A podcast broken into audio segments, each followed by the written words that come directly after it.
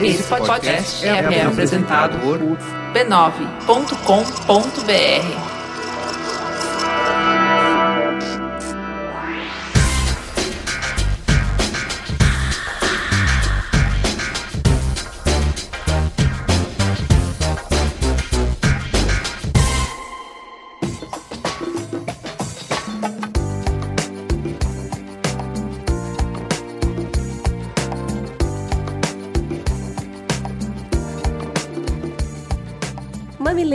mamiletes, olha o mamilo chegando para esquentar os corações. Eu sou a Pink Cris Bartz e o cérebro ao meu lado é Juva Lauer. E vamos fazer essa semana o que tentamos fazer todas as semanas: jornalismo de peito aberto com tolerância e bom humor, respeito e empatia. Vem com a gente pro mundo da polêmica. E o beijo para Osasco em São Paulo, Marília e Otávio que acabaram de se casar, felicidades. para Rio Casca em Minas, Jataí em Goiás, Brasileia no Acre, Tefé no Amazonas para Deb, seu filhinho fofo Diego em BH e pro Cadu, que indicou a palavra do Mamilos pra geral e fisgou de vez a Bela, que mandou o áudio mais fofo de todos os tempos pra nós. Escuta aí. Ave Maria, Carlos Eduardo. Você é. Ah.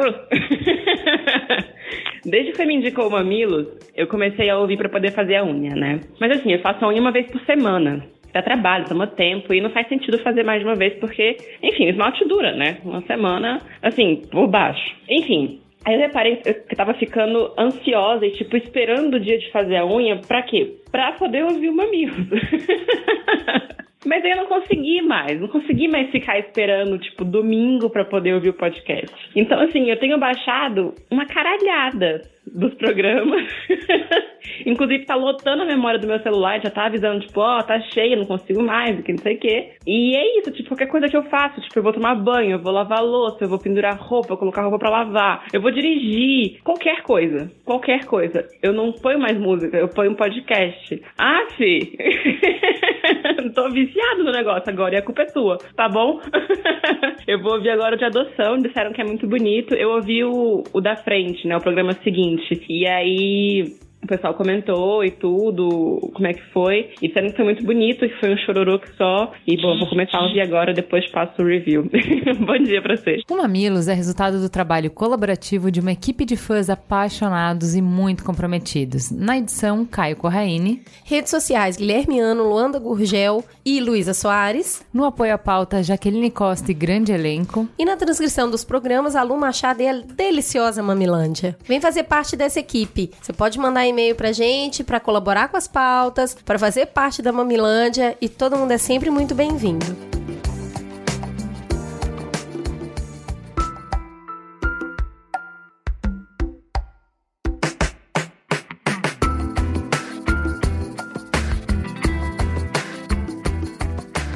Vamos ouvir o que, que o pessoal falou sobre o último programa. Então, no Twitter, você pode nos seguir no arroba mamilospod. A Nelly falou... Toda vez que escuto o povo do trabalho falando asneira sobre a Síria, tenho vontade de esfregar o Mamilos Pod na cabeça deles. Por favor, escutem. No Facebook, você também pode nos seguir. Toda semana tem conversa lá e a gente tá terrível, postando até live. Facebook barra Mamilos Pod. A Carol Hempstock disse: Como é bom expandir os horizontes, aprender a evoluir com vocês. No último cast, que tratou, dentre outros assuntos, sobre o caso de agressão no BBB, fiquei muito tocada quando vocês falaram da defesa seletiva das mulheres e que se, aspas, mexeu com uma, mexeu com todas, quem são todas? Eu confesso em minha pequenez humana que sabe que erra, que ri quando assiste ao vídeo de situação constrangedora entre Silvio Santos e Raquel Sherazade, mas quando vocês citaram esse exemplo, pegou fundo dentro de mim e me acendeu uma luz de sabedoria. Todas devem ser mesmo todas, já que se fosse com alguma mulher próxima a mim, eu não riria. Nenhuma mulher merece ter sua opinião e sua pessoa desvalorizada daquela maneira. Lição aprendida.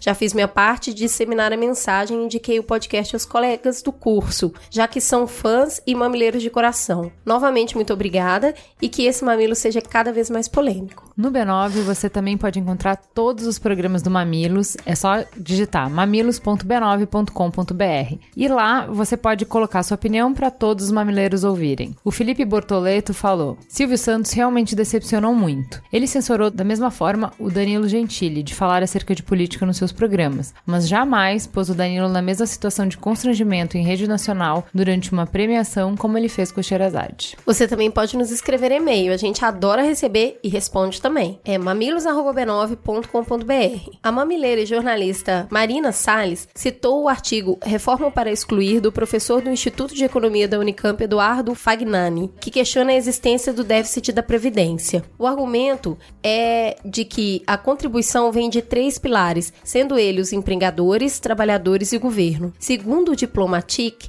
para que o governo passasse a ter recursos para cumprir sua parte no financiamento da Previdência, os constituintes de, de 1988 criaram três novas contribuições sociais: a contribuição social sobre o lucro líquido das empresas, a contribuição social para o financiamento da Seguridade Social, cobrada sobre o faturamento das empresas e parte da contribuição do PIS/PASEP. O famosíssimo déficit vem, de fato, de a área econômica de sucessivos governos não contabilizar a contribuição do governo como receita da Previdência. Desde 1989, a área econômica captura esses novos recursos criados pela Constituição em 1988 e o Ministério da Previdência não considera a Previdência parte da Seguridade. Assim, observa-se que não há déficit porque existem fontes de recursos constitucionalmente asseguradas para financiar a Previdência. O suposto rombo de 91 bilhões em 2015 poderia ter sido coberto com parte dos 202 bilhões arrecadados pela Confis, dos 61 bilhões arrecadados pela CSLL e dos 53 bilhões arrecadados pelo PIS-PASEP ou então pelos 63 bilhões capturados pela DRU ou pelos 158 bilhões de desonerações e renúncias de receitas da Seguridade Social. Muito bem, a gente achou que valia a pena colocar esse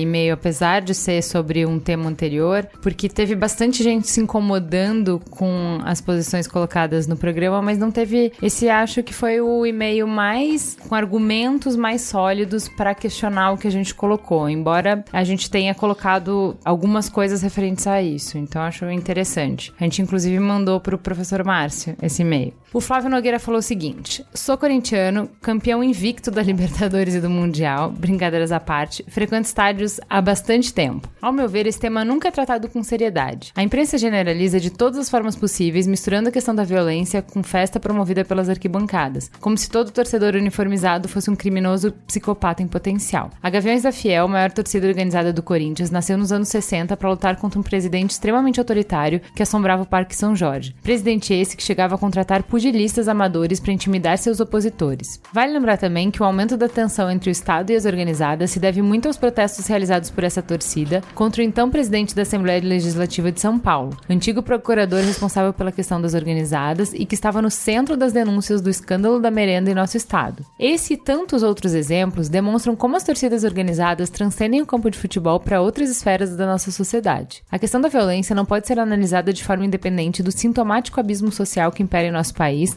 há tanto tempo. Somos um país mais violento do mundo, e por que isso não transpassaria o futebol? As torcidas organizadas, de certa forma, conseguem dar voz e uma identidade a centenas de integrantes de camadas sociais extremamente marginalizadas. Isso gera bons frutos, mas também gera problemas de diversas naturezas, inclusive a questão do machismo, homofobia e racismo em algumas torcidas. Se traçarmos um paralelo, nada mais é que um reflexo da nossa sociedade, só que mais concentrado, ao ser expressado por um grupo. A festa realizada nas arquibancadas pelas torcidas organizadas, especialmente em São Paulo, está sendo banida há décadas. Estão pasteurizando um esporte historicamente popular, elitizando as formas de acesso como se o problema fosse a presença de classes sociais menos privilegiadas, somando-se à inabilidade do Estado em lidar com a situação, proibir é mais fácil que prevenir e conscientizar. Infelizmente, estamos caminhando a passos largos para uma partida em que não tenhamos mais torcida. A Nívia Belos disse: mesmo os últimos temas sendo pesados e difíceis de encarar, são um mal necessário. Sei que andamos por tempos difíceis, mas não se encara o problema de frente. Quando vamos resolver? Seria ótimo ter uma solução mágica e poder resolver em X tempo. Mas se levamos tempo para construir um problema, também resolver vai levar tempo. Eu digo isso porque eu escuto muito rádio, principalmente sertanejo, por ser o estilo musical que mais toca.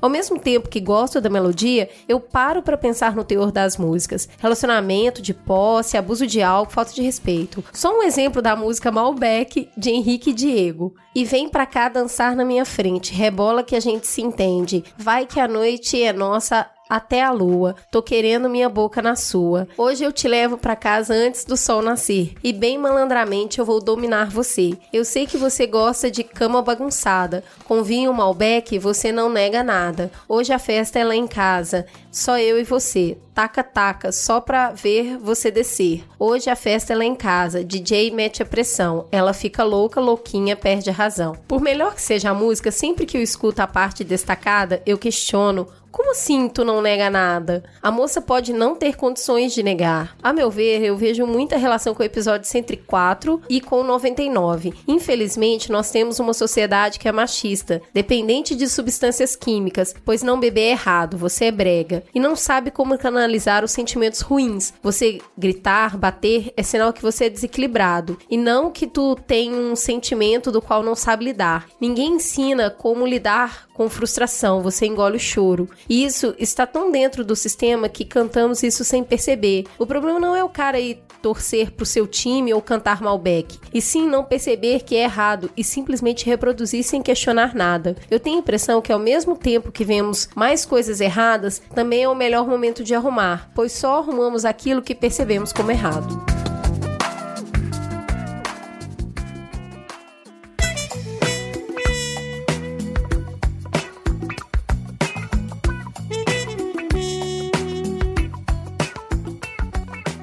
Vamos então pro Trending Topics, porque esse programa vai ser curto, gente. Vamos lá. Quem tá com a gente hoje? Thaís Fabres. Quem é você na noite, Thaís? Além de uma tigresa. De unhas negras. Uma deusa, Coedimal. Uma louca. Uma feiticeira. consultora em comunicação com mulheres na 6510. Que mais? Ah, quando me perguntam o que eu faço, eu digo eu faço sucesso. Horror, né? Vocês já me conhecem, né, gente? A Thaís é integrante do Banheiro Feminino, o grupo mais bombado e secreto da internet. Sou. Que tem apenas quatro integrantes. Eu, Cris Bartz, Thaís Fabres e Gica. É um grupo extremamente Todo mundo exclusivo. quer entrar, mas... Ninguém pode. Olha que da fora quer entrar. e quem mais tá aqui? Olga Mendonça, a voz mais insensada desse Mamilos. Eu odeio quando você faz isso, minha voz nunca sai boa. Eu Todo sempre acho que ela ama sai essa pior. Você devia vir com um balão de gás hélio. Putz, ia ser ótimo. Vou- Trarei, trarei. As pessoas ficam muito doentes na voz dele, sabe? As pessoas se descontrolam. Porque elas não conhecem ele pessoalmente. E- Isso é um Mas você-? Pessoalmente é muito melhor, Ah. não. Foi horrível, né? Mas você pode ver ele no live e ver como é colocar um rosto nessa voz que você ama tanto. Tá Mas, aí. isso- mas o live ele No tá Facebook. dando. O, o live tá dando um spoiler, né, nos convidados. Tá, mas essa é meio que a ideia. Você pode ter um teaser. Ser um privilegiado Ah, se você é. tá vendo por lá. Boa. Exato. Boa. Cris, com essa gente fantástica, vamos começar com um giro de notícias? Vamos lá. rapidamente? Tem duas coisas que vocês precisam saber, então deem uma olhada. A primeira delas é ressaca da abertura do inquérito na Lava Jato. O presidente Michel Temer tem concedido uma série de entrevistas para minimizar o choque com as delações da Odebrecht e continuar a sua ofensiva pela reforma da Previdência. Enquanto isso, em matéria no estado de São Paulo, Cunha escreveu à mão uma carta sobre Temer e garante que o presidente não disse a verdade em sua entrevista à Band que aconteceu no sábado. Ele teria trabalhado sim pelo impeachment de Dilma Rousseff. Segundo o ex-presidente da Câmara, Temer quis avaliar pessoalmente o parecer da abertura do processo. Aspas, foi um debate e considerado por ele correto do ponto de vista jurídico. Fecha aspas. Isso foi o que Cunha disse. Gente, esse cara ainda vai dar muita dor de cabeça, aguardem. Flexibilização da reforma da Previdência. Sob pressão, o governo voltou a ceder na Previdência. O Globo noticiou que o tempo mínimo de contribuição para aposentadoria integral, que era de 49 anos, passou a ser de 40. O tempo mínimo para qualquer benefício será de 25 anos para homens e 23 anos para mulheres. O Planalto se abraça aos 65 anos como idade mínima de aposentadoria, ao fim da transição, como símbolo de que conseguiu alguma coisa. Pelo jeito, caminhamos para o que o professor Márcio Holland citou no Mamilo 103, que abordou esse assunto. Teremos essa reforma, mas em breve teremos que ter outra. Posso complementar, Ju? Pode. Eles voltaram atrás também na idade de homens e mulheres para se aposentar, que antes eram ambas com 65 anos, mas teve uma grande influência da bancada feminina do Congresso para que a idade mínima para mulheres seja 60 anos e para homens seja 65, porque as mulheres têm a dupla jornada ainda. E eles mudaram isso, Vão né? mudar isso na lei. Bom, a gente discutiu isso no programa, o que, que a gente acha, tá lá. Se você ainda não escutou, se você achou, ai, que tema chato, né? Preferia não ter que falar sobre isso, amiga, você vai ter, né? Então, melhor em boa companhia, né? Encara. Vamos Velhos lá. ficaremos, melhor É. ter conhecimento. Escute, busque conhecimento.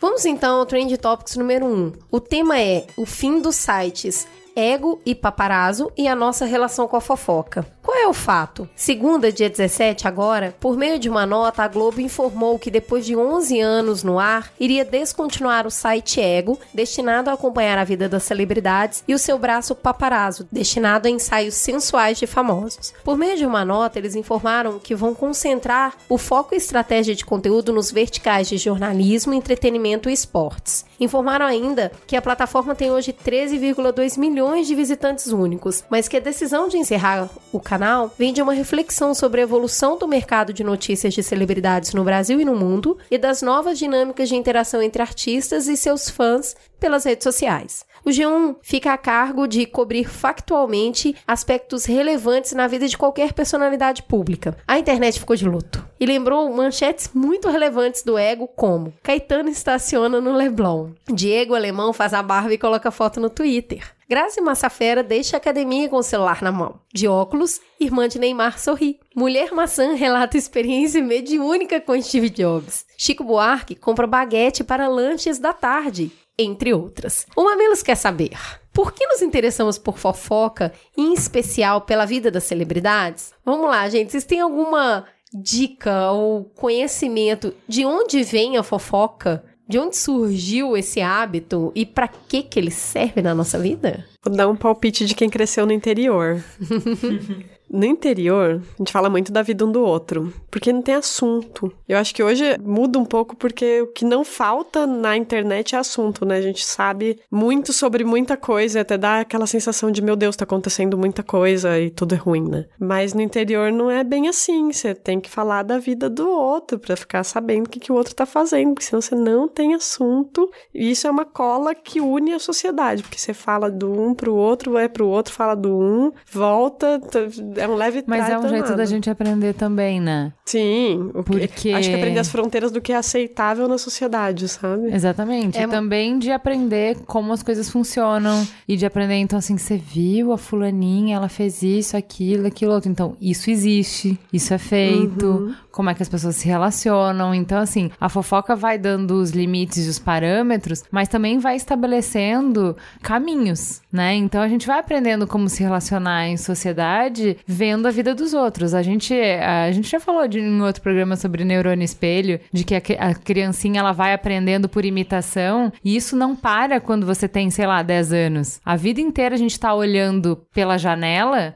na janela indiscreta lá, pra saber o que, que o outro tá fazendo e a gente molda a nossa vida, o que a gente faz, espelhando o comportamento dos outros também. É muito interessante porque a fofoca ela foi foco de estudo no- na Universidade de Oxford e eles fizeram uma série de levantamentos e chegaram até os primatas. Quando a gente vivia em ciclos menores, a gente precisava conhecer intimamente os outros para saber o limite, como lidar, o que esperar de cada um, porque o bando precisava se dividir entre quem vai construir, quem vai caçar, quem vai vigiar e só era possível dividir os grupos de acordo com as habilidades que cada um tinha. Para conhecer as habilidades, as pessoas tinham que se conhecer intimamente. Então tinha muita observação e muita troca de informação. Quando a gente e é por isso, Thaís, que quando você fala, puxa, no interior, então tem muito a ver eh, com grupos sociais um pouco menores, que é quando a gente tem esse hábito que a Ju falou que é, pô, você acaba aprendendo. Então, se você observa, você troca informação, você separa mais ou menos as pessoas e utiliza essas pessoas com as habilidades nos melhores locais ali. Então, na verdade, isso vem da era primata mesmo, de querer entender melhor, de querer conhecer melhor, de querer imitar um pouco. E categorizar, né? Eu acho o Invisibilia, ele tem um episódio sobre como é inerente ao nosso cérebro, a gente só sabe entender as coisas através de categoria. Então eles mostram um estudo de bebezinho, de como eles separam, tipo, cachorro é uma categoria, gato é outra categoria. Assim, mas bebê, assim,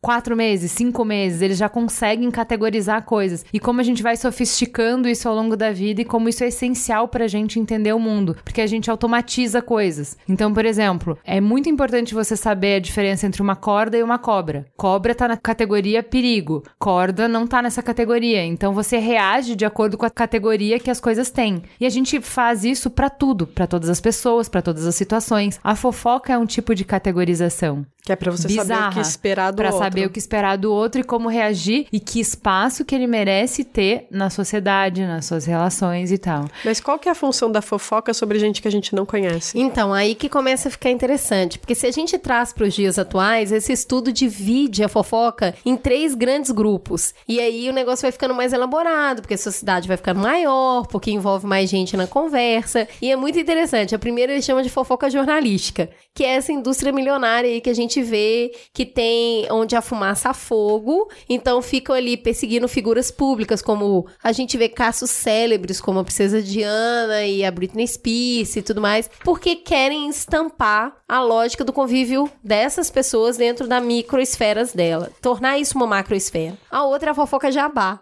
que é aquela mais bizarra do mundo. A gente tá super acostumado com caras de é, capas de caras, né? Tipo, fulano se separa e vai para Paris pensar. Então é aquela que basicamente a pessoa quase a pessoa paga pra aparecer, né? Ela não é uma notícia, ela não é uma essa é a que mais irrita, porque se você tiver um você fala, quem que é essa pessoa, gente? Com o mínimo de bom senso, você percebe que aquilo ali foi plantado, não faz sentido. A, a pessoa avisa os paparazzis onde elas estão pra ser capturada porque a pessoa quer ser notícia, porque ela quer estar em foco, porque ela não quer sumir. Então é é essa fofoca jabá. E o mais engraçado que é a fofoca intelectual, que é aquela praticada diariamente pros empresários, esportistas e políticos. É Por alguém todo mundo, cara. Por Ah, todo mundo. o que eu acho mais interessante da intelectual, que é porque ela cai na grande mídia, que é aquilo. Não, eu não vou me expor, eu não vou ligar pra um paparazzi, mas eu também não chego a ser notícia, mas eu quero implantar uma ideia, eu quero que as pessoas conheçam a minha ideia. Então ela, ela faz, ela faz grandes chamadas, coisas elaboradas pra que ela apareça, mas aí não foi ela que pediu pra é- aparecer. Como que é aquele negócio da. Tem, tem colunas que são disso, é poder na Folha, Uhum. sabe? A coluna da Mônica Bergamo. É só uma coluna de fofoca, super mas é papo coluna. do café no escritório também. né? Exato, exatamente, mas é uma é gente coluna. poderosa fofocando. É, mas é uma fofoca que movimenta milhões, é uma fofoca que. Porque assim, aí que tá, quando a gente coloca a fofoca é uma coisa menor, você não considera que nós somos seres sociais e Uhum. que essa informa informação é poder. Cara, jogo político é em grande parte baseado em leve trás, né? E economia. E enfim, informações que só eu tenho e posso te passar. Não, e economia. Eu sei antes que a sua empresa vai comprar uma mina e aí tem potencial de lucro muito maior, então eu vou comprar a ação antes e não sei o quê. Ou eu sei antes, ou eu vou implantar um boato de não sei o quê, porque aí as suas ações vão baixar e aí eu vou comprar. Entendeu? Então, enfim, economia é muito boataria também. Embora a galera adore falar que é número, exatas versus humanas, na realidade também é, depende de pessoas, de relações e tá muito suscetível a boato, fofoca e etc. A gente sabe que isso tem um valor mesmo porque você tem agências de PR, né?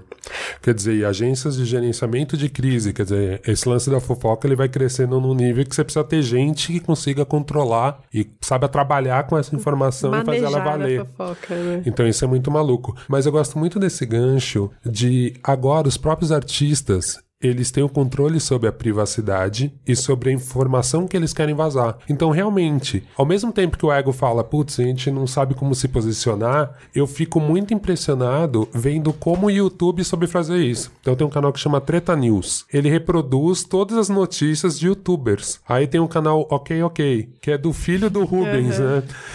Então, assim, o cara Que fez. maravilhoso! É genial. E ele faz, tipo, é um canal. é- não é, o filho é o dono da, da agência de canais, da, da OK, OK, enfim, da Snacks, da rede de, de youtubers, tá? Da Snack. E o cara criou um canal de fofocas pop. A gente tá no segundo momento disso, né? Teve um primeiro momento que era aquele momento dos blogs. O Morri de Sunga Branca, o Te Dou um Dado, que ainda continuam. T- A gente viu que tinha um outro jeito de se relacionar com as celebridades, que era zoar elas muitos.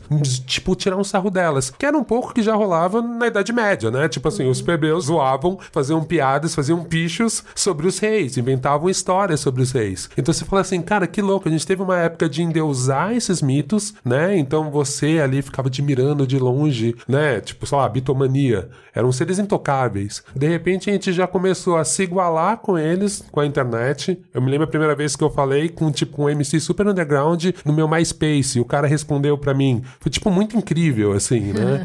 e aí, ao mesmo tempo, chegou um ponto da gente banalizar esses caras. E agora, esses, essas celebridades e subcelebridades, elas começam a usar para coisas absurdas. Por exemplo, o mesmo Ego deu essa notícia que foi incrível. Érica Canela está removendo o tatu com o rosto de Trump.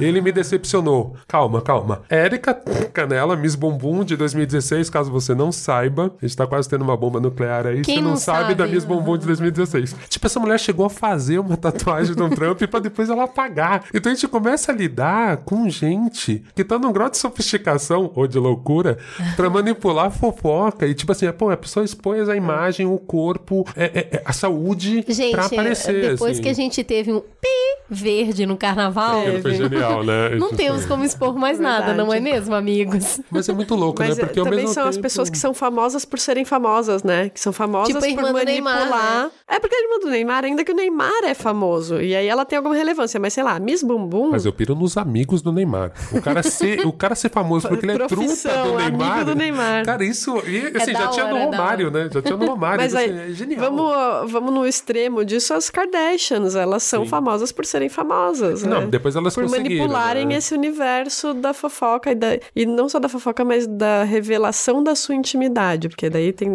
o lance do É, reality aí show eu já ia que também falar, tá elas atrás disso, né? são famosas por saberem manipular conteúdo, né? Se o conteúdo é a gente é voyeur desde que o mundo é mundo, a gente tem interesse por observar a vida do outro, porque é através de observar a vida do outro que eu reflito sobre a minha vida.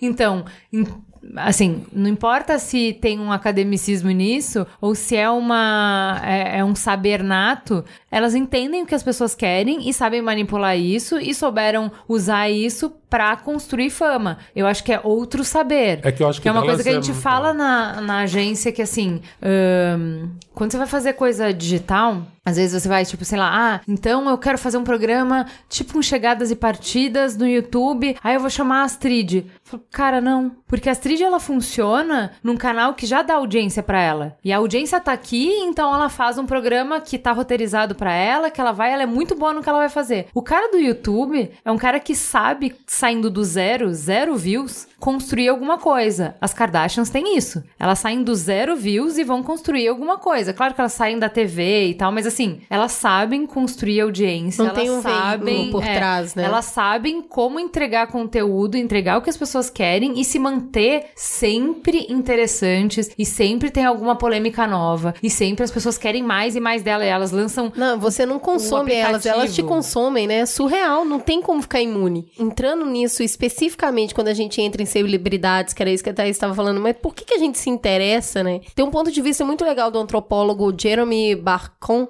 que ele fala, a, a tese dele é, como você vê a celebridade o tempo todo, ela começa a ficar familiar pro seu cérebro. Que é o caso das Kardashian. É um programa que eu nunca vi, mas eu sei quem são elas. Porque elas não... Elas são... O conceito de ubiquidade que a gente trabalha tanto. Ah, sua marca tem que ter ubiquidade. Ou seja, ela tem que estar em todos os canais, com coerência em cada canal. Meu, Kardashian é case. Né? Elas fazem isso muito bem. Então, o que esse antropólogo fala é, de certa forma, os nossos cérebros eles são levados a sentir como se houvesse intensa familiaridade com essas pessoas. O que nos leva a saber mais sobre elas. Porque, afinal de contas, você acredita que você vai aprender alguma coisa com ela. Porque afinal ela é famosa. É o que a gente chama de relação parasocial. Você conhece muito aquela pessoa. Então ela te influencia muito mais do que, na verdade, ela deveria. Porque seu cérebro começa a falar, isso é familiar. Então fique atento. E aí, quanto mais ela parece mais familiar ela é para você, mais você entende que você pode aprender com ela. Seja a, a irmã mais nova lá, que é super de moda, a, a outra que faz umas maquiagens lá que parece que, nossa, demora muito aquilo. Não sei Eu acho que a gente vê mais as Kardashians do que algumas pessoas da nossa família, né? É. Porque se você abrir a internet, você vai ver. Realmente. Não tem como passar. Lembra quando a gente só tinha banca de jornal e você passava na banca de jornal e via tudo? É como se você passasse na banca de jornal e tem Kardashian em todos os lugares da banca. Mas sabe uma coisa que eu achei interessante, que até você colocou na pauta, que é assim, a diferença da nossa imprensa de fofoca com a gringa. Que, cara, quando você vai para os Estados Unidos, eu vi capa de... É muito agressivo, né? Porque a gente tem um lance de, de ter uma certa admiração e um certo respeito e um certo, né? A gente não expõe tanto, né? Então, assim, as nossas fofocas são meio que isso que a Cris leu na abertura. Fulano saiu de chinelo, Ciclana também gosta de beber café que nem você. É só os Não, blogs não tinham esse tom mais muito- agressivo, né? Não, mas e mesmo que seja agressivo, tipo, Era mais pro isso que eu humor. achei interessante, assim, a gente não expõe, tipo, ah, tem cara falando que, ah, já tirei várias fotos de famoso com o nariz cheio de cocaína. E isso eu não consigo Não, vender. ninguém publica. Porque as pessoas, primeiro, não querem publicar porque tem a questão legal no Brasil que é muito mais severa Isso. do que em outros países. E segundo, porque no final do dia também o público não quer ver esse tipo de Justamente. coisa, entendeu? E eu achei isso interessante de, dessa diferença. O brasileiro uma- não quer ver reportagem depreciativa de uma pessoa que ele gosta. Ele não quer ver. Então, é, até- a gente até pegou uma fala do Gabriel Reis, que é um paparazzo que tirou as fotos do Adnet traindo a Dani Calabresa. Ele foi jurado de morte, porque ele invadiu a intimidade, ele fez ela ficar triste, ele ajudou a destruir um casamento. Então, o que acontece... Isso é meio bonitinho, não, Não é? é? A Do gente é passional de demais. A gente é que que carinhosinho. com ela? Ou a gente é hipócrita, não sei. Não, eu Por acho que, a você gente é carinhoso com mesmo. ela, né? É Uma menina tão legal, tão querida. Uma coisa é a gente brincar de ver a intimidade dela, mas ninguém tá querendo destruir a vida dela por causa disso. Vamos, vamos ser legal, vai. É, A gente não vê realmente explorando o vício em droga. Muito pelo contrário, quando tem algum famoso que de- se descobre que tem um vício, ele é super Abafa, acolhido. é, É. Eu acho que é mais do que. Tem gente que abafa, mas sei lá. O Fábio O Assunção, Fábio foi, Assunção super foi acolhido. super acolhido. Todo mundo ficava tão bonito, gente. Ele tem que se tratar. tão lindo, que dó. Mas eu não sei, gente. Eu, eu fico na dúvida, assim, porque que nem a Amy Winehouse não foi. Eu Então, fui no show é dela a aqui no Brasil, Brasil. as pessoas estavam gritando e, tipo, emocionadas quando ela caía, quando ela tava muito bêbada caindo. Então também acho que a gente é meio relativo Não, mas é que o caso isso. dela eu acho que tem toda uma aura diferente. Acho que o documentário tratou muito bem sobre Mas isso. eu, que acho, foi eu uma achei muito louco ver a cruel. relação aqui das pessoas. As pessoas eu estavam no é AMB né? torcendo pra mulher cair, entendeu? Eu acho que a gente também tem uma maldadezinha. Eu acho que tem uma questão, principalmente nessa questão conjugal, que é o velho ditado, assim, marido e mulher, ninguém mete a colher. Eu acho que tem um quesito machista mais do que cuidar nessa relação, sabe? Porque tem várias coisas que a gente deixa se expor. Então, assim, criança aparecendo seminua, pra gente é normal. E pra um americano seria um escândalo. Eu acho que lá eles têm uma lógica de adulto. Eu lembro de ver uma capa, acho que da People, da Whitney Houston, quando ela tava mega craqueira, quase morrendo. Tipo, meu, pros caras era isso, toda semana, meu, bolão de quando ela morre. A gente faz bolão de Ai, quando o artista vai não. morrer. A gente também tem essa maldadezinha. Então, não Mas sei não vai pra também. revista, Olga. Não, não vai pra- não vai pra capa mim. Então, os Estados Mas Unidos faz Tem isso. lugar pra isso, Os Estados sabe? Unidos Gente, é. Isso é deep web. Não. Vamos botar Mas o lugar das Mas eu só coisas. acho que assim, a gente, Mas nenhuma tem. editora bancou fazer isso porque anunciantes não teriam anunciantes. Nos Estados Unidos É. eles têm outro jeito, porque assim, nos Estados Unidos você consegue manter uma revista com assinatura. No Brasil não dá. É, É, da minha experiência de trabalhar em revista. Então assim, se tivesse como uma revista se manter com assinatura, eu acho que sim. Óbvio, é muito diferente ao nosso humor. Tava conversando com uma amiga francesa.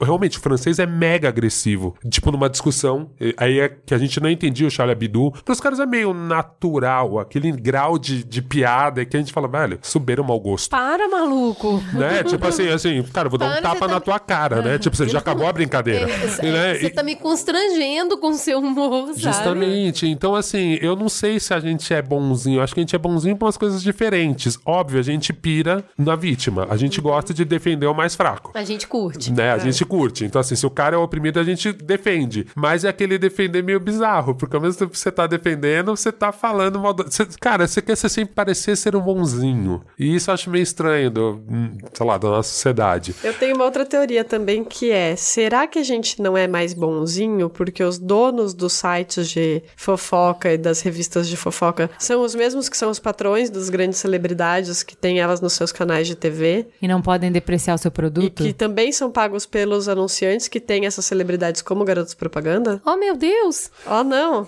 Será? Inception. Será que a gente não é bonzinho? Mas Eu eu, não não, sei necessariamente. então, mas é porque isso também já mudou, né, cara? Se pensar que agora tem celebridades que são independentes de verdade, Sim. tipo, mesmo essas do YouTube, elas não são des- associadas na Globo porque é do YouTube.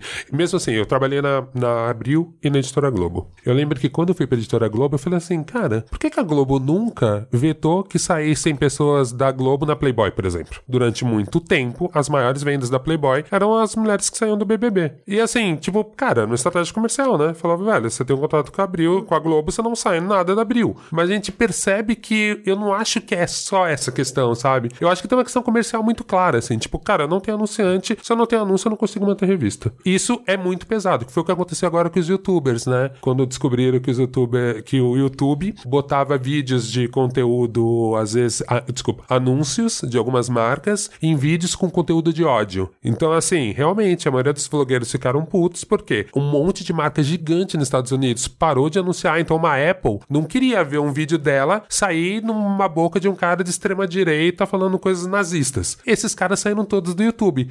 Baixou muito a entrada de dinheiro no YouTube. E isso foi prejudicar os bloggers no final. Foram eles que pagaram a conta. Então, cada page. Não é page view, né? Talvez Gil saiba melhor. É, mas é outra métrica, enfim. Cada métrica de view que o youtuber recebia diminuiu por causa disso. Então, eu acho que muito desse comportamento da exposição das celebridades na mídia, eu acho que ela é simplesmente pautada por grana. Eles não estão vendo assim, ai, as pessoas vão gostar mais disso ou daquilo. Eu acho que não, cara. Eu acho que é uma construçãozinha baseada, tipo, meu, eu preciso agradar o meu anunciante antes do meu público, sabe? Ó, há um tempo atrás, por um motivo nisso, eu não sei o que, que é que eu tava trabalhando, que tinha a ver com celebridade, que eu entrei num blog, eu vou falar que nem ela, um blog de uma jornalista muito famosa, tem um blog sobre fofoca, porque todas as notícias dela são escritas assim, um ator que está no ar na novela das 18 horas e que mora no ba na região, no Leblon, sabe?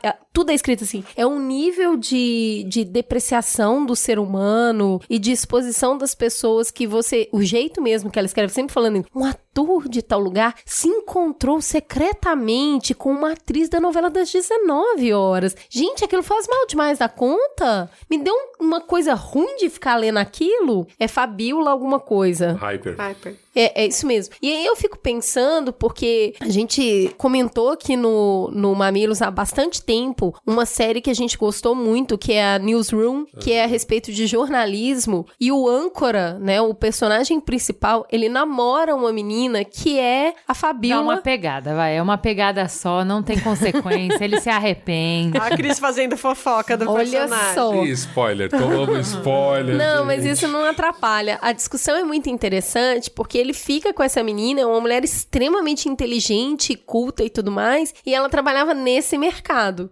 Ela era a Fabiola, o que mesmo? Hyper. Hyper lá dos Estados Unidos. E o cara não aceita, ele fica olhando pra ela e fala: Meu Deus, como pode uma mulher tão inteligente, tão culta, por que você tá falando sobre fofoca? E aí é, é bem interessante o que desenvolve na série nessa época, e eu lembrei bastante disso fazendo essa pauta. Porque, na verdade, os jornalistas que fazem isso, o Leão Lobo, que é o mais conhecido, que eu acho até carinhoso jeito, até o a Fabiola e tem o Léo Léo Dias, que também é bastante conhecido, esses três são os mais conhecidos. Inclusive, esse editor da, da Contigo, ele fala que são meio estereotipados, que não são todos jornalistas assim, mas são os que a gente mais conhecem. E assim, é, é um- deve ser um jornalismo difícil de fazer, porque você está fazendo um negócio muito vazio, né? A pessoa também acaba virando um personagem para que ela consiga fazer isso no dia a dia, eu acho. Eu não sei, cara. Tem um lance que é muito louco quando você começa a trabalhar com gente conhecida. Eu faço muito trabalho com músicos, né? A maioria não tão pop, gigantescos, mas que são conhecidos. Cara, tem um lance do feedback que é foda. É, é outro tempo, cara. É isso. Um post da Ken tem uma resposta tão rápida, tem um odeio, amo, que eu acho que, putz, o cara se sente mais preenchido, talvez, do que um jornalista que faz uma coisa que não tem um feedback na hora. Você tá lidando no campo das paixões, né? Esses jornalistas, eles viram celebridades. Então a Fabiola Hyper, ela é uma celebridade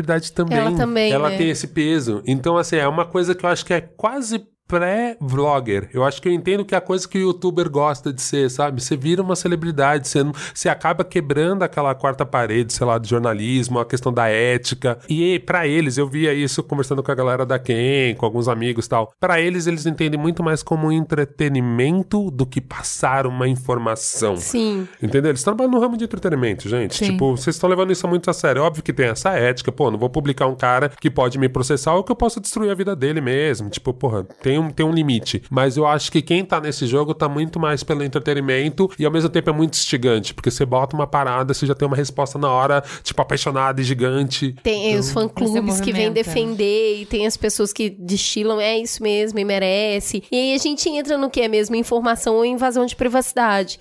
E aí a Ju já pincelou um pouco aqui. A gente tem uma legislação bastante severa sobre isso. Tem artistas que recorreram à justiça, tipo Carolina Dickman e, e tudo mais, e conseguiram na justiça, assim, tipo, não quero ser fotografada, não tem direito de tirar foto na frente da minha casa. Então aqui ainda tem muito disso. Fora, até o termo mesmo, paparazzo, que eu nem sabia, pesquisando pra pauta, eu descobri que vem do filme do Frederico Fellini. É muito antigo, que tinha um personagem que tirava foto de, de pessoas famosas e o, no- o sobrenome do cara era paparazzo. E isso foi institucionalizado acabou puxando o termo mesmo, institucionalizando isso pra sociedade. E os casos mais célebres que a gente tem, que é da morte da princesa Diana, em 97, que fez começar a explodir isso mesmo, do- desses caras que tiram foto, que não levam uma vida muito fácil, né? É quase é, net deal, você fica olhando duas horas pra ver se a pantera passa no meio do mato. E agora, sem o ego, eu acho que ainda fica mais complicado ainda. E entra muito isso das redes sociais, né? Porque se hoje você fala um negócio sobre a celebridade, ela vai na hora e faz um live ali no Facebook e desmente. Ela não depende do próprio de um veículo, ela é veículo. É, você vê as próprias mulheres da Globo que se uniram pra criar o Chega de Assédio, né? Elas conseguem subverter a empresa onde, pra qual elas trabalham, né?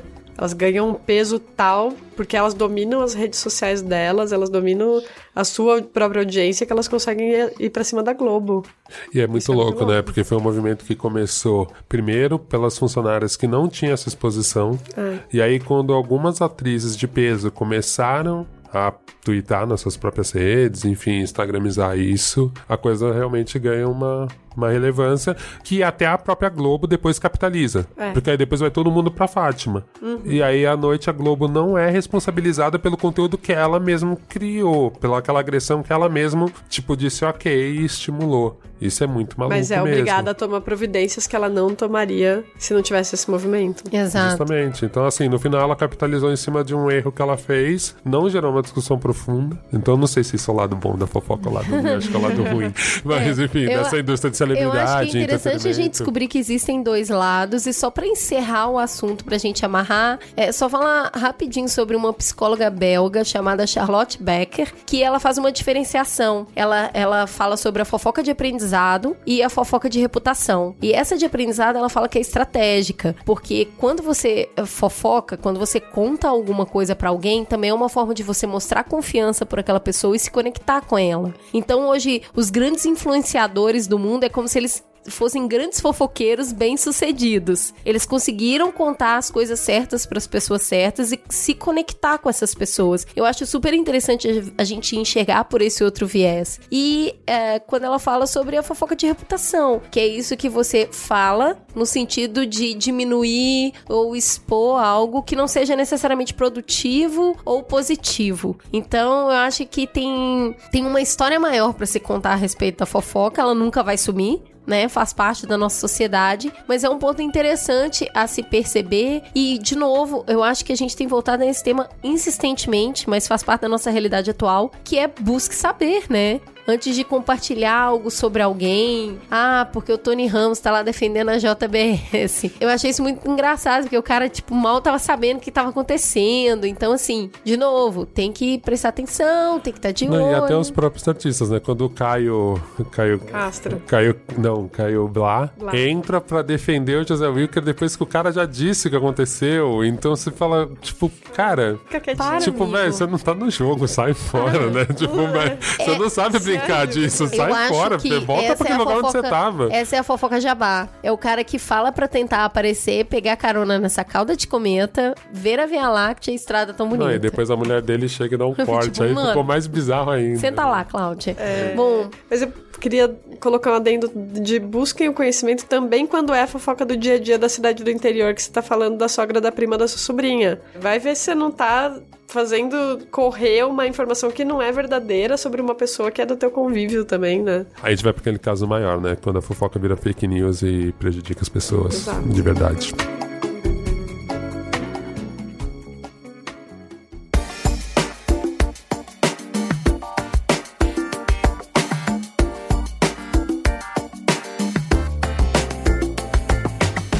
Vamos então para o segundo Trending Topics. A gente vai falar um pouco sobre amor, gente, porque tão precisado, né? tá um pouco complicado, tava tenso. A gente recebeu alguns e-mails falando: ai, olha, eu ia ouvir, mas daí não consegui ouvir porque já tá difícil a vida e o feed tá difícil. Aí quando eu vejo mamilos difícil, eu penso: não, eu vou conseguir. Então a gente, vamos todo mundo respirar, né? E vamos falar sobre amor. Amor. Um coquetel de adrenalina e dopamina capaz de nos colocar num ciclo de euforia e privação parecido com o provocado pelas drogas. Pode ser uma força da natureza para garantir o sucesso do gênio egoísta, mas também pode ser a experiência que dá sentido para a vida, o que nos motiva, o que nos direciona, o que nos completa, o que nos instiga. Para uma doente, pode ser o veneno que rouba a paz, a lucidez, qualquer possibilidade de alegria. Como utopia, é nossa esperança de sermos vistos, compreendidos e importarmos no mundo. Essa semana a gente vai desviar um pouco o olhar da economia, da política e voltar para o sentimento humano mais enigmático e mais transformador. Então, antes de começar, deixando bem pessoal, isso é um presente para vocês, já que sei, a gente sabe que tá difícil, o Olga vai ler uma poesia. Eu, eu gostei muito de um, de um poema do Michel Melamed que ele tinha feito antes do afinal que querem todas as mulheres, ele que ele escreveu e atuou tal, ele tinha escrito isso e eu lembro que eu pirei muito. Se eu não me lembro, eu vi numa peça que um amigo meu fez, o Fepa e a Janaína Leite, que era a festa de separação. Ela fez um puta barulho aqui em São Paulo tal. E é assim. Quer dizer, eu, eu pego. Enfim, vocês vão ouvir depois eu comento. Chama O Amor Incondicional. Eu sempre achei que o amor, que o grande amor, fosse incondicional. Que quando duas pessoas se encontram, que quando esse grande encontro acontece, você pode trair brochada todas as porradas. Se for o grande o amor, ele voltará triunfal. Sempre. Mas não, nenhum amor é incondicional. Então acreditar na incondicionalidade do amor é decididamente precipitar o fim do amor, porque você acha que esse amor aguenta tudo. Então, de um jeito ou de outro, você acaba fazendo esse amor passar por tudo. E um amor não aguenta tudo. Nada nessa vida é assim. E aí você fala que esse amor não tem fim, para que o fim então comece. Um grande amor não é possível. Talvez por isso seja grande. Então, assim, nele, obrigatoriamente, pode caber também o impossível. Mas quem acredita? Quem acredita no impossível? Que não apaixonadamente, como um Deus, incondicionalmente. Eu acho isso muito foda, porque eu acho que é, para mim, assim, o lance do amor. Eu até fiquei pensando nessa questão romântica. Cara, eu, eu tava falando isso com a Maíra, assim, com a minha esposa, minha companheira. Que assim, cara, a coisa que eu mais gosto é ver ela dormindo. Não é porque ela seja insuportável, porque ela não é. mas assim. é mas assim, cara, dormindo, eu acho amor. a coisa mais romântica, assim, cara, essa mulher confia muito em mim. Ela confia que eu vou voltar. Ela confia que eu vou estar bem. Ela confia que, tipo, eu vou jogar coberta nela porque ela vai jogar coberta no chão. Então, assim, às vezes eu acho que o romantismo, o amor, é um pouco assim, cara, se você não cuidar todo dia dessa parada, não vai rolar. Mas ao mesmo tempo, se você não acreditar que é incondicional, se você. Cara, você não tá. Então, esse jogo de, tipo, aonde entra o raciocínio, porque eu acho que o amor, as relações amorosas, elas têm um lado racional. A gente escolhe os parceiros. Eu acho que tem um lado racional, sim. Não acho que o amor não tem cor, não tem. Não, tem. Tem. Só que ao mesmo tempo tem um lado que você fala, cara, se você não se entregar com uma fé, tal, tal, tal, putz, você tá vivendo uma outra coisa, que pode ser boa pra caralho, mas é uma outra coisa. Nossos avós casavam sem escolher. E rolava, era uma parceria, e eu não consigo dizer que minha avó e meu avô não se amavam exatamente, porque eles, né, porque eles não eram perdidamente apaixonados, né? E eu adoro esse poema da Michelle, e eu pensei muito no Brilho Eterno de uma Mente Sem Lembrança, Nossa, o filme do Gondry. filme lindo. Não sei se vocês É lembram. maravilhoso. choro. Como É choro. maravilhoso. É Cara, extremamente Deus do tocante. É não? muito foda. É, Assim, pra quem não conhece, eu só vou falar, mudar o plot do, do filme. Tem um casal, tem um moço que, que é o Joel, que ele descobre que a ex-namorada dele, acho que Caroline, não lembro o nome da personagem, ela entra numa empresa que ela apaga suas memórias. Então, assim, ela terminou aquele relacionamento Pra parar de sofrer. e ela quer parar de sofrer, de lembrar daquilo e ela apaga a memória. E aí o Joel vai nessa empresa e ele tenta apagar a memória dele também. E aí, eu não quero ficar dando spoiler, mas assistam. E aí, ao mesmo tempo, muito louco. Esse filme é do Kaufman. É, o roteiro é do Charles Kaufman, que é o mesmo cara que fez o Her.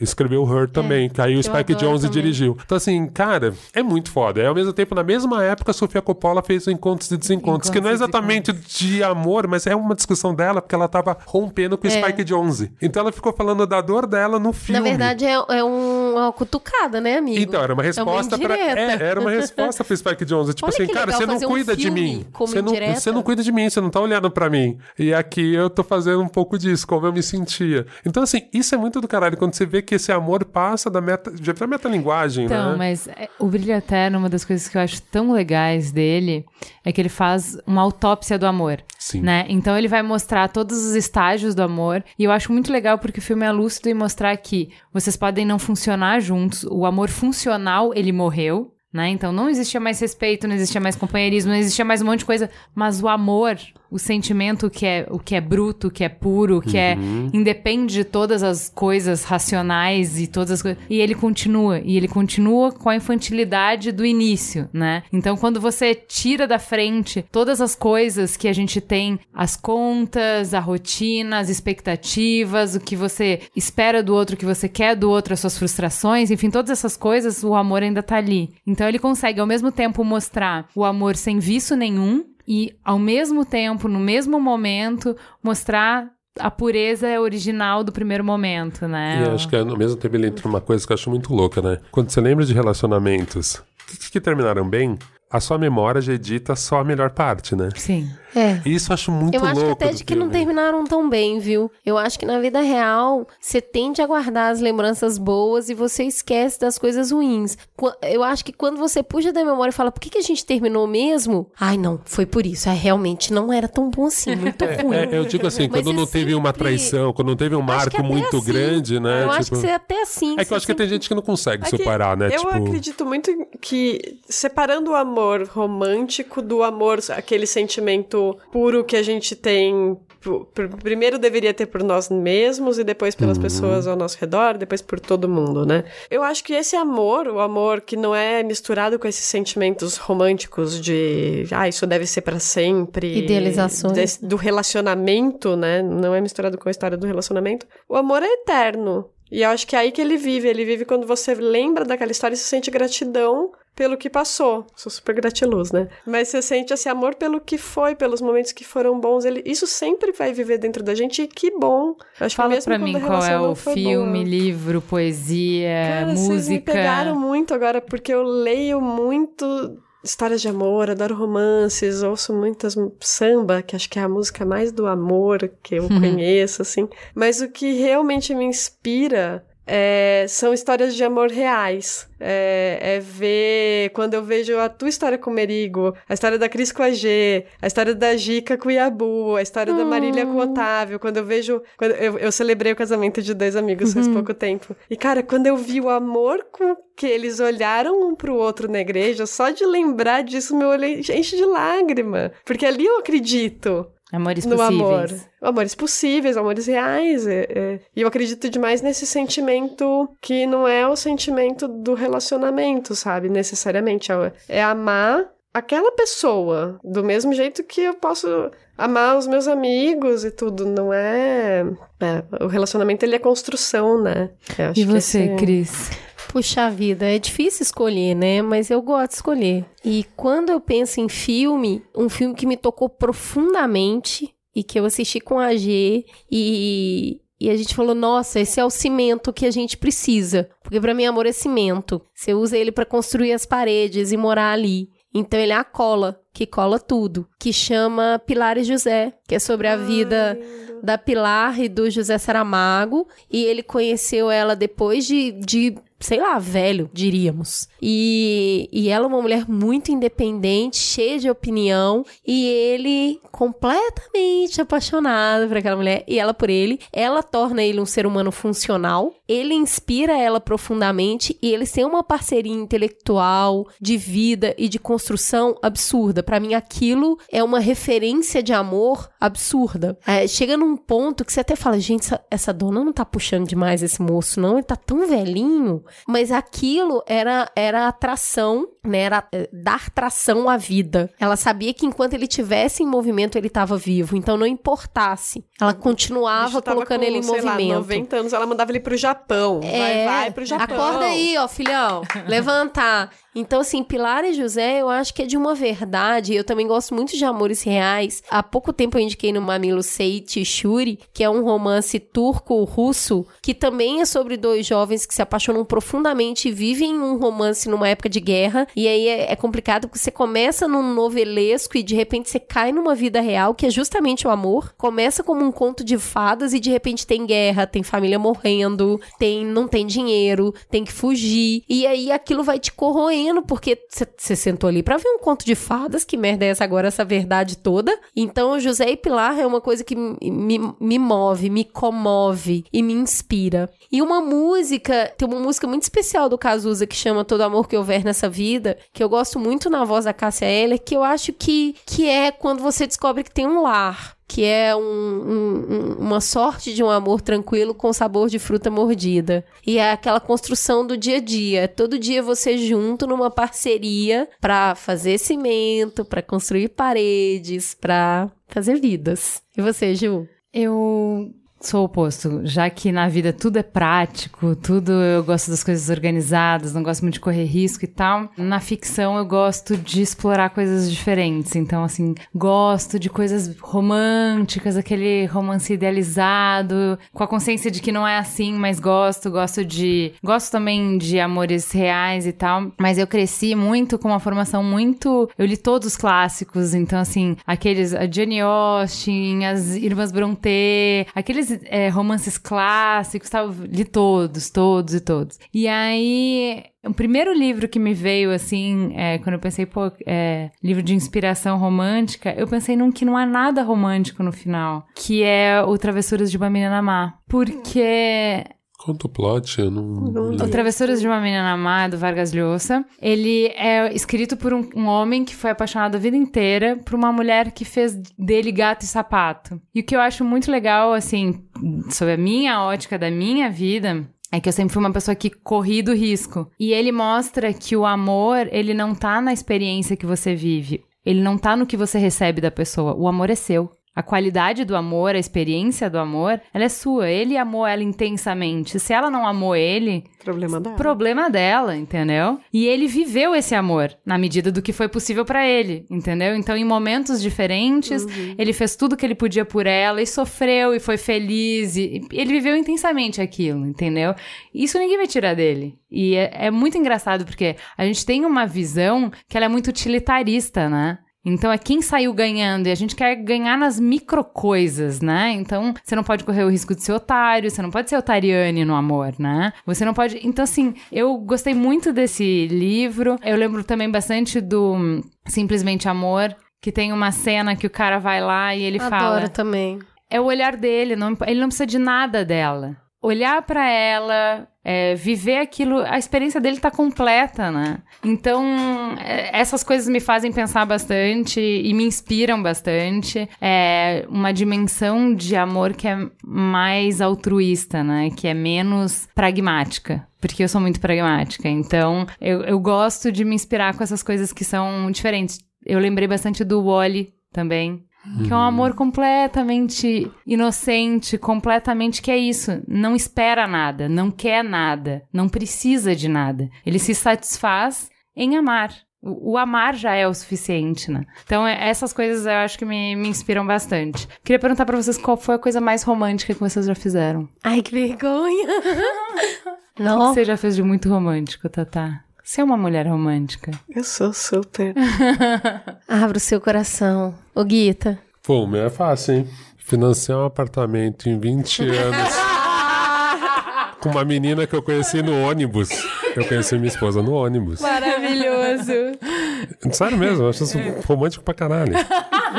Não, sabe por quê? Porque a maioria dos relacionamentos que eu conheço, a pessoa tinha alguma referência. Eu não tinha referência nenhuma. A gente pegava o mesmo ônibus, olhava, pô, gatinha. Aí um dia eu sentei perto no ônibus, li assim as páginas que ela, que ela tava lendo, eu falei, putz, ela deve estudar na USP. Ela deve estudar geografia ou história, é um texto de geopolítica. Ah, no outro dia pego o ônibus, putz, eu não vou conseguir chegar perto da menina do ônibus. Ai, meu Deus. E aí um dia eu vou no cinema. Eu apaixonava no ônibus toda semana. Então, não, Quem nunca se apaixonou Menina, no ônibus, eu apaixono gente? demais da conta. Só que no meu caso é que eu tive a sorte. Eu fui no cinema um dia, tá a Maíra sentada. No, tem um cinema aqui em São Paulo, espaço Unibanco, tem um, tinha, né? Um banco principal no meio do cinema, tava a menina do ônibus sentada. E eu ia no cinema sozinho. Eu queria ver a história real do. Meu Deus, esqueci o nome do diretor. Enfim, já vem. E aí, que é a história daquele velhinho que pega um carro de jardinagem, cruza os Estados Unidos. Tá. Enfim, esqueci o nome do diretor, é super famoso. E aí, olha a menina do ônibus. Eu, tipo, achando que ela não ia me ver. Eu tinha um Black Power na época, gigante. Maior que meu dread. Eu achando que ela não ia me ver. Eu fui meio contornando, ela tava falando com um cara. Eu falei, vou sentar atrás dela. Era um banco bem grande no meio desse hall do cinema. Eu sentei atrás dela conversando com o cara. Percebi que não- eles não tinham relação nenhuma. Na verdade, ela levanta, sai fora do cinema. Eu vou atrás e faço uma coisa que ela me zoou até hoje. Eu fiz psiu, psiu. É muito brega. Eu não sei da onde eu tinha esse registro. Ela olhou pra trás já rindo. Eu falei, pô, a gente pega o ônibus junto e tal. Aí eu chamei a garota para tomar um suco, porque eu não bebo. Ai, que fofo. Aí a gente tomou um suco, eu troquei o filme pra ela. Ela trocou o filme pra assistir comigo. E aí a gente tá até hoje. Que lindo. Saca? Então, assim, essa história foi até pra uma, pra uma revista pra época São Paulo, Razões para Amar São Paulo. Porque as pessoas se conhecem no ônibus. Então, assim, eu não tive SP. referência. A maioria dos relacionamentos começam no trabalho. Ou tem uma prima que eu quero te apresentar. Você sabe se a pessoa é legal, se ela não é maluca, se ela não. Eu- cara, eu não tive nenhum, assim. Então, isso pra mim é muito especial. É um salto de fé. É isso, total. Se joga. Não, é isso, se joga, sabe? Então, tipo, meu, 15 anos. E Então- você, Cris? Eu gosto demais de namorar, né? No- eu me apaixonei, eu apaixono direto, assim. Até hoje eu apaixono. Apaixono pelas coisas, pelas pessoas, pelas situações. E eu amo intensamente. No, gente, quando eu era adolescente, ama- amavam tanto e choravam tanto. E eu gostava daquilo, sempre gostei daquilo. E aí acabava, acabava, eu amava outro. E aí eu ia amando. Bom, agora eu amo já há bastante tempo a mesma pessoa, né? E a gente espera que continue assim por muito mais tempo. Mas eu acho que a, a coisa mais romântica que eu fiz foi quando. Eu só namorei, eu acho, três meses, né? E a gente se casou. Amigo Quantos de. anos vocês tinham? Ah, já era segundo casamento dos dois, né? Então, meio que a win de Ah. cara. Então, assim, tinha um mês que a gente, né, já tinha se conhecido e eu tava trabalhando muito, eu tava num projeto muito grande, eu viajava sempre. Eu tinha acabado de chegar de viagem, era aniversário dele, pra ser sincero, nem lembrava. Aí fui ver, assim, Twitter, Facebook nem bombava na época. E aí eram 11 e meia da noite, eu falei, Putz, que mala eu, hein? Nem feliz aniversário eu dei pro cara. Que sacanagem, ele é tão gente boa, tava indo bem, olha a cagada que eu fiz. Isso não vai ficar assim. Eu comprei, eu, eu coloquei um vestido, assim, eu tomei um banho muito rápido, coloquei um vestido que tinha as costas abertas. Ai, gente, muito brega isso. Segura essa, tá? Segura aqui na minha mão. A super exposição, fofoca. E aí, eu passei num posto de gasolina, comprei um vinho, fui pra casa dele, sem avisar. Podia ter outra lá? Podia. Ele podia não atender? Podia, mas tipo, tô nem aí. E aí, eu convenci o porteiro a me deixar subir sem tocar o interfone. E sei lá, o cara olhou pra mim e falou: Ai, maluca, sobe. E aí subi com um vinho, a hora que chegou. Ai, meu Deus, segura isso. Eu toquei a campainha. Virei de costas, assim, então se ele olhasse no olho mágico, ele via uma tatuagem e um vinho. E aí ele abriu a porta lívido, né? Tipo, what the fuck? E eu falei, feliz aniversário! E foi muito all in. E aí, um mês depois, a gente casou. Total. E cara. você, Thaís? Eu acho que a coisa mais romântica que eu já fiz, eu ainda vou fazer. Ainda, é sempre a próxima, né? Sim. Mas assim, até hoje, eu acho que foi casar com seis meses de namoro e morar em outro país com uma pessoa que hoje é meu ex-marido, mas que eu ainda amo. Naquele sentido de olhar pra trás e falar, poxa, que, Que legal que ter legal ter vivido isso. E eu acho que foi muito um salto de fé. Eu não tinha, assim, essa ideia de casar. Eu era super nova, tinha 25 anos. Não, não era, a ideia não era casar naquele momento, mas me chamaram pra ir trabalhar fora. E eu falei, quer ir comigo? E ele topou. E eu acho que na hora que ele topou, eu falei, meu Deus, também bora, né? E foi muito uma aposta. Eu acho que talvez os grandes atos românticos sejam apostas. né? Acreditar, É. né? É isso, se expor, né? Uhum. Acreditar. Também acho, concordo. Conta aí, Ju. Você acha que você vai escapar? Ela, ela. Eu vi. sou. É, é aquela que não quer brincar de nove verdades, uma mentira, porque não tem uma vida interessante. Deixa quieto.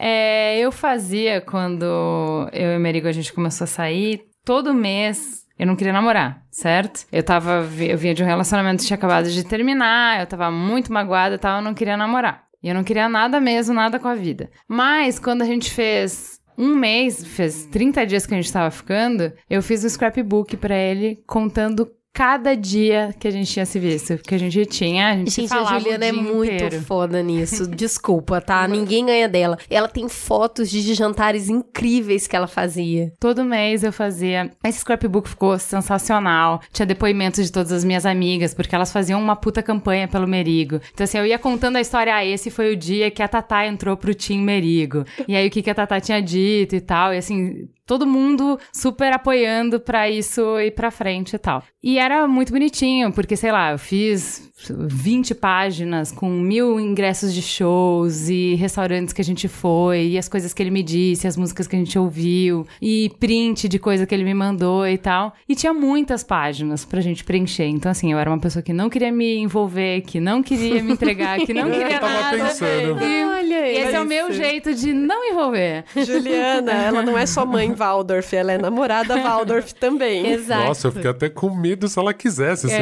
envolver, né? Tipo, Cada mês. muito essa era a versão light. É lindo isso. Cada mês eu fazia um jantar temático pra ele. Então, sei lá, jantar francês. Então tinha decoração francesa, tinha Pratos. ah, prato, bebida, sobremesa, surpresa e lá lá lá. Teve mexicano, teve árabe, teve francês, teve japonês, com tudo que você pode O que, que você imaginar. acha de poliamor? Só pra entender É aquilo que é, rola sempre isso. Mulher, você pega. rola sempre isso, só pra entender. Mas eu acho que eh, de to... assim, eu fiz várias coisas pra Aprendi ele. muito com a Juliana com essas coisas, viu? Eu chamava ele de meu reizinho, fazia tudo pra ele, tudo, tudo. Mas eu acho que a coisa mais romântica que eu já fiz foi, apesar de eu não estar no momento que eu podia, que eu conseguia e tal, foi entender que aquela era a minha chance. Mesmo que não fosse no momento melhor, mesmo que não fosse que aquilo tinha que aquilo tinha importância, sabe? Então acho que da mesma maneira que tu falou, que foi um salto de confiança de tu, tu ir pra uma coisa que tu não sabia se ia dar certo ou não. O que o Olga falou, pô, eu não conhecia ela, como é que eu ia saber? Eu tive confiança. Eu fiquei muito travada por seis meses depois que o meu outro casamento terminou, porque eu não conseguia entender como é que uma coisa tão boa tinha se transformado numa coisa tão ruim. Como? E se eu não entendia como, como é que eu podia acreditar de novo, né? E eu chorava todos os dias até dormir. Eu chorei por seis meses. Eu achei que eu ia ficar louca. E hum, quando o Merigo era muito legal e ele era perfeito e era tudo que eu queria, eu falava, mas o outro também era. E mesmo assim foi tudo pra caralho. E como é que eu posso acreditar de novo? Não, assim, não faz sentido. Então acho que a coisa mais romântica que eu fiz foi acreditar. Posso complementar com uma coisa que eu tava pensando? Louco você falar isso, que eu tava justamente pensando que acho que essa é a minha coisa mais romântica. Eu sofri muito quando meu casamento acabou, igual você tá contando. Muito. Foi, tipo, perder uma parte de mim. Aquilo era muita coisa. E faz cinco anos que eu tô solteira, entre relacionamentos mais e menos sérios. E um dia eu tava conversando com uma amiga que também tá solteira há muito tempo. Eu falei, só que ela, ela sempre se envolvia muito. Eu sou mais um pouquinho mais difícil de me envolver. Eu falei, Dani, como é que você faz? Você tá sempre quebrando esse coração. Como você se entrega desse tanto? Eu falei, como é que você não desiste? Você tá sempre se expondo desse tanto. Ela falou, eu desisto das pessoas, mas eu não desisto do amor. E eu acho que não desistir do amor é o, é o meu gesto mais romântico. É, é, eu não eu- desistir de acreditar que que é possível. É possível. Então, esse é um dos meus E filmes que eu tenho amor preferidos. pra dar, então foda-se se você quer receber ou não quer receber. Tô aqui dando. Então, tem. Como que é o nome desse filme? Que a menina fala exatamente isso. Esse filme é um dos meus filmes preferidos. É uma comédia romântica, super bobinha. E a menina fala exatamente isso. Ela fala: Você se acha muito esperto?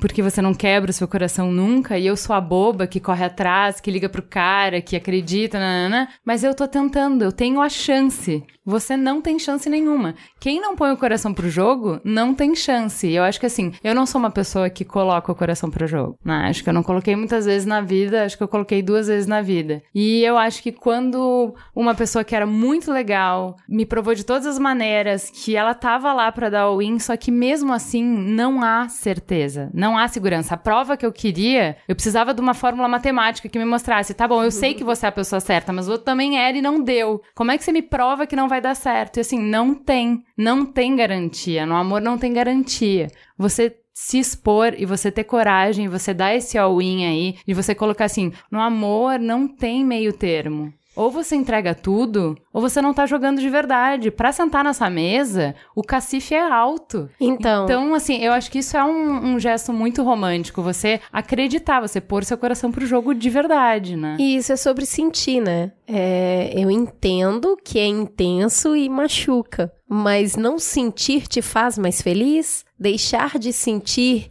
é o que te traz plenitude, por medo de arriscar e tudo mais. Eu sempre fui uma inconsequente controlada. Eu me envolvo e vou ver como as coisas vão acontecer porque eu gosto de viver as experiências. Eu gosto do risco, eu gosto da novidade, eu gosto do sentir. Eu adoro sentir fisicamente, emocionalmente. Eu acho vibrante. Eu acho se apaixonar uma grande celebração. É, um, é uma grande. Nossa, eu tô vivo. Igual quando você sofre, você fala: Caraca, eu tô vivo, meu coração está quebrado. Eu estou tão triste que eu poderia afogar nas minhas próprias lágrimas, mas você tá sentindo. E sentir é muito importante. Sentir te constrói, te dá a chance de ver o mundo por outras perspectivas, te faz ficar com você mesmo, né? Você fala assim, putz, sou só eu agora. Então acho que faz parte desse aprendizado. É, e é da vida sentir o bom e o ruim, né?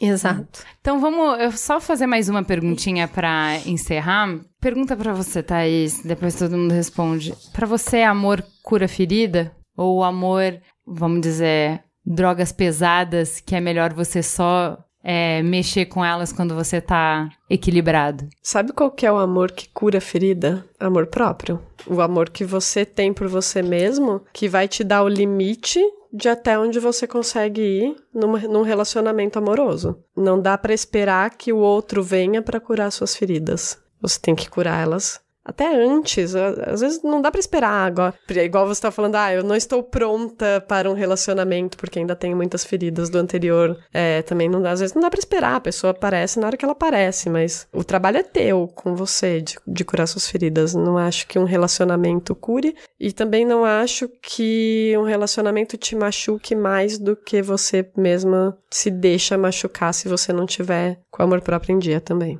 Você, Olga, o que você acha? Eu acho que sim, cara. É que é engraçado, né? Eu, eu gostava muito daquela frase: você só cura, só supera um grande amor com outro grande amor. Mas ao mesmo tempo, depois eu parei para questionar, porque eu falei, cara, eu tive. Eu sempre tive relacionamentos longos. E eu tive poucos relacionamentos. E aí eu fiquei pensando, mas cara, cada história é tão especial. Fui uma pessoa em cada história também tão diferente. Então, assim, com a Maíra já era mais adulto e eu acho que era uma coisa muito, tipo, a gente sabia que o nosso amor era o tranquilo. Eu produzi muito porque eu tenho tranquilidade, sabe? Não era, ah, não, era tudo muito, muito bom, assim, sabe? Tipo, e é um amor meio do presente também, sabe? Hoje tá bom, agora tá bom, a gente faz de tudo para agora tá bom. A gente resolve qualquer mágoa, qualquer microagressão na hora para não ficar ruim. Já eu, jovenzinho, era outra história. Eu era esse cara apaixonado. Eu lembro de uma vez pra uma ex-namorada que eu joguei, era o dia da secretária. Ela morava no primeiro andar, no condomínio que eu morava, a Jana. E eu comprei um anel e, cara, era um falido, né? Tipo, meu, adolescente, assim, tipo, sem trabalho, aquelas merda. Juntei uns dinheirinhos, comprei um anel numa mulher que vendia anel na Paulista, que eu vi que ela curtiu e tal. E eu joguei numa fresta, cara, de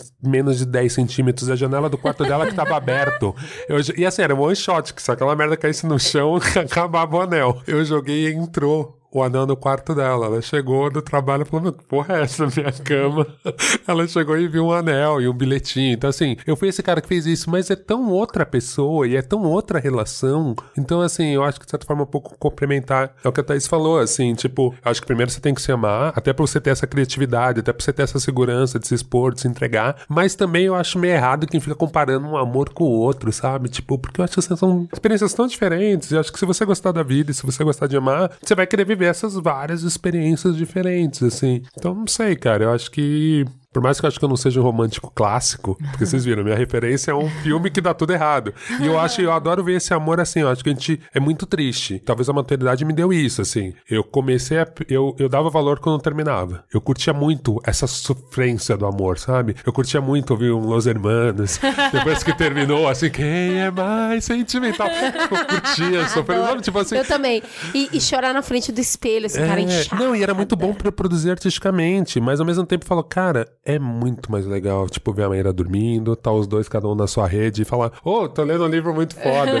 eu acho isso muito é. mais legal, acho muito mais tranquilo. É. é, eu acho, achei interessante que depois vai ter vários links na pauta, a gente não vai conseguir cobrir tudo, mas é uma fala que eu vi de um monge lá vietnamita zen budista que eu mandei pra Tata, amei é, é o texto. Ele fala assim que amar sem saber como amar fere a pessoa que a gente ama. E eu acho que isso, assim, embora uh, a gente fale do amor como uma coisa superlativa e tal, uh, quantas vezes na vida a gente já amou e na verdade a gente cerceou o outro, a gente diminuiu o outro, a gente machucou o outro, por conta dessa coisa de, de onde parte o amor, né? O amor parte da sua idealização, então tinha na, na pauta toda essa construção de, bom, como é que começa o amor? Então começa você idealizando o que você não tem, o que você gostaria de ter, então você já tem uma imagem do que você quer e você na verdade não se apaixona, você reconhece a pessoa que chegou próximo da tua idealização e aí viver com essa essa pessoa vai ser um inferno, porque obviamente ela nunca vai ser isso.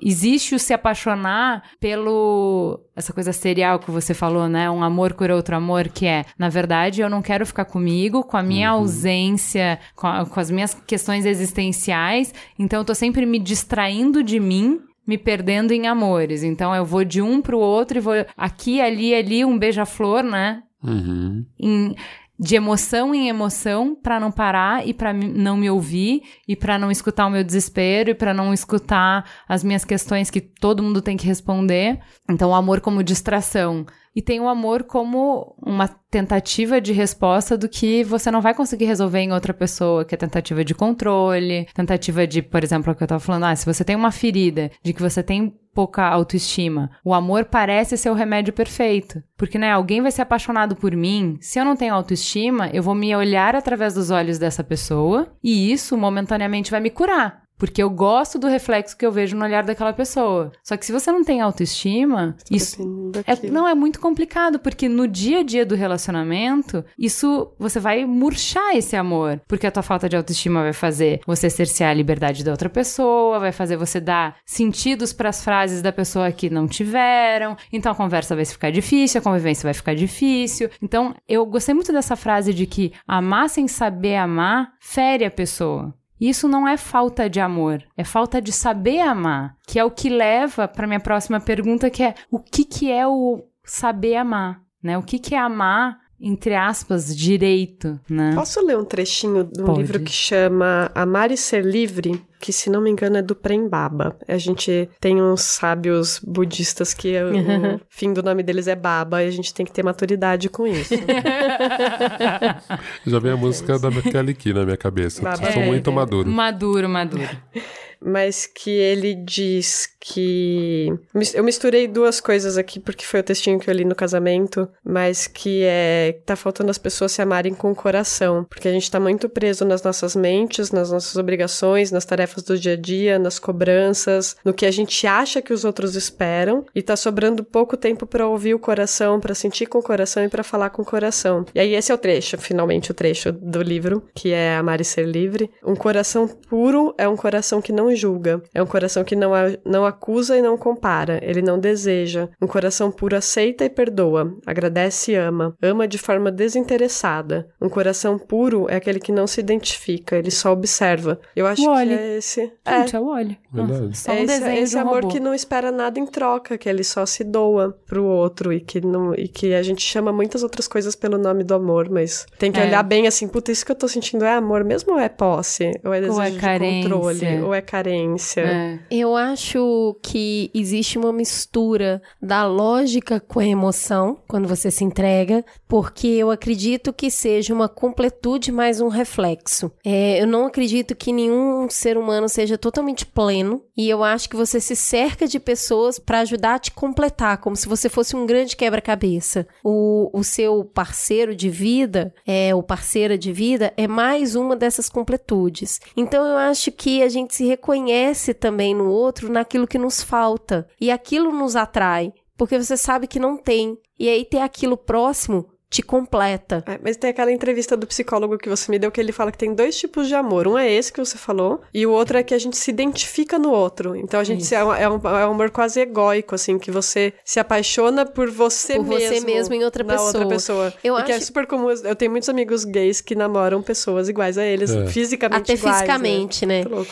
É, o que, o que eu percebo nisso é que eu acho que pode ser uma boa combinação essas duas coisas, entre se completar e, e se reconhecer, né? Tem algo seu ali, mas tem algo além também, algo que você não tem. Então você está com você, mas você está com você de uma outra maneira. Eu não acredito nesses os opostos completos se atraem, porque eu acho que existe uma lógica em se conectar profundamente com alguém, é um reconhecimento mínimo, porque amor é muita conversa. Então, se você não se identificar minimamente, você vai conversar sobre o que mesmo? E acho que tem a- as questões muito físicas liga- ligadas aos cinco sentidos. Então, o tato e, e o cheiro, sabe? Cheirar a pessoa, tocar a pessoa, se sentir acolhida no braço de alguém, é, não tem uma explicação muito lógica. Eu acho que isso desperta em você sentidos e hormônios e batimentos cardíacos difíceis de mensurar. Eu acho muito interessante procurar a- o sentido do amor, porque para mim ele tem um sentido. Quando você se conhece, você entende melhor por que você ama o outro. Tem algo em você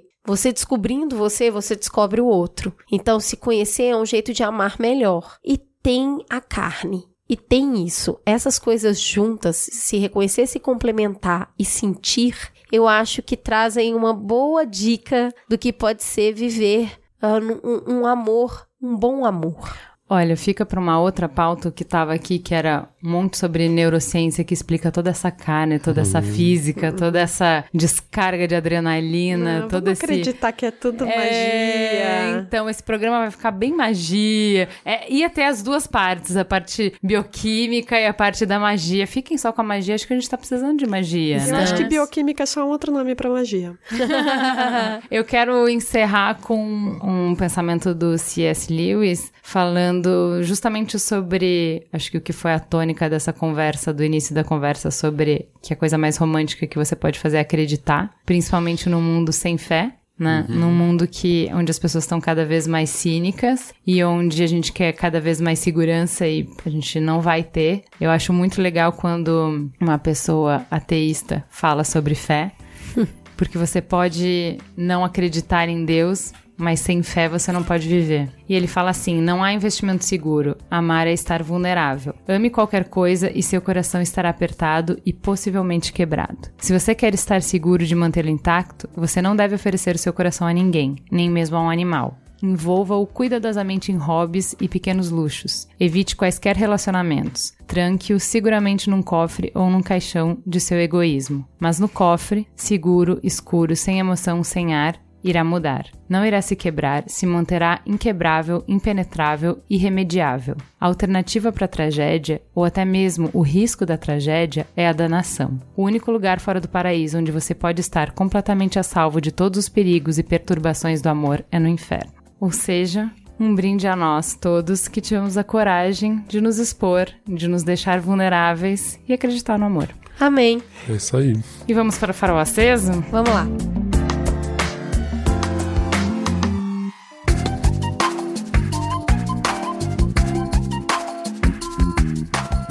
Vamos então pro farol aceso? Tatá, querida, conta, o que, que você vai trazer de bom pra gente? Eu li um livro chamado Dono do Morro, Tô apaixonada por esse livro, eu acho que devia cair no vestibular. É a história do Nem da Rocinha. O Nem foi o dono da Rocinha durante um tempo, mas ele não era um cara que cresceu dentro do tráfico de droga. Ele foi um cara que a filha dele ficou doente, ele adquiriu um, uma dívida com o então dono do morro e se meteu no tráfico e foi subindo porque ele era muito inteligente até virar o dono do morro. E para contar essa história, eles contam a história das favelas no Rio, como elas surgiram e como elas funcionam. Eles contam a história do tráfico de drogas no Brasil, como ele funciona, a história política recente do Brasil e como essas coisas todas estão interligadas, e o tráfico no Rio e o tráfico em São Paulo, as diferenças entre um e outro. Muito interessante e uma leitura leve e escrita de uma forma bem mamileira, assim, bem neutrona, sabe? Tem todos os lados da história e tudo mais. Se vale eu posso falar, G tá viciado nesse livro, que Thaís comentou comigo. Eu falei, ah, lê, lê esse negócio aí, parece bom. Menino tá doido. Então, parece bom mesmo. Ju, o que que você manda? Bom, eu indico para vocês uma playlist que eu fiz para esse programa. Ai, que linda! Uma playlist só com músicas de amor, só com letras lindas. Tem Chico, obviamente, mas tem Bon Jovi também.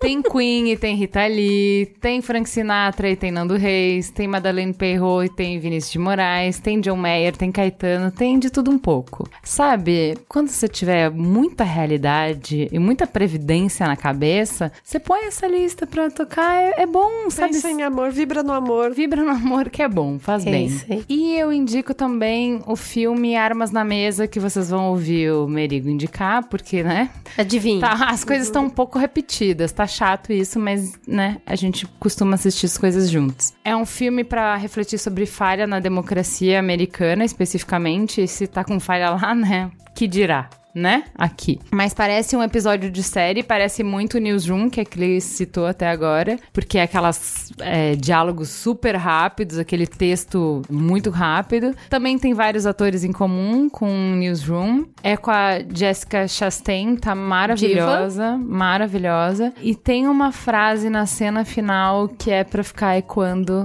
na cabeça a vida toda. É, eu não vou falar porque entrega uma parte do final, embora eu realmente acho que esse filme não é o spoiler que vai contar nada, mas é uma frase que vocês vão saber na hora que ela fala essa frase, essa frase vai grudar em vocês, vocês vão ficar, putz, e agora eu vou ficar com essa frase questionando a minha vida Ai, por Juliana, conta dessa eu quero frase. Saber. Vão ter que ver o filme. É um filme bem rápido, assim, ele passa num ritmo vertiginoso, é muito de plot twist carpado. Eu achei um filme bem instigante, mas honestamente eu não sei se a sensação que a gente tem é de que a gente tá tão tomando tapa na cara da democracia todo dia no Brasil que a temática em si não, não chega a ser uma surpresa.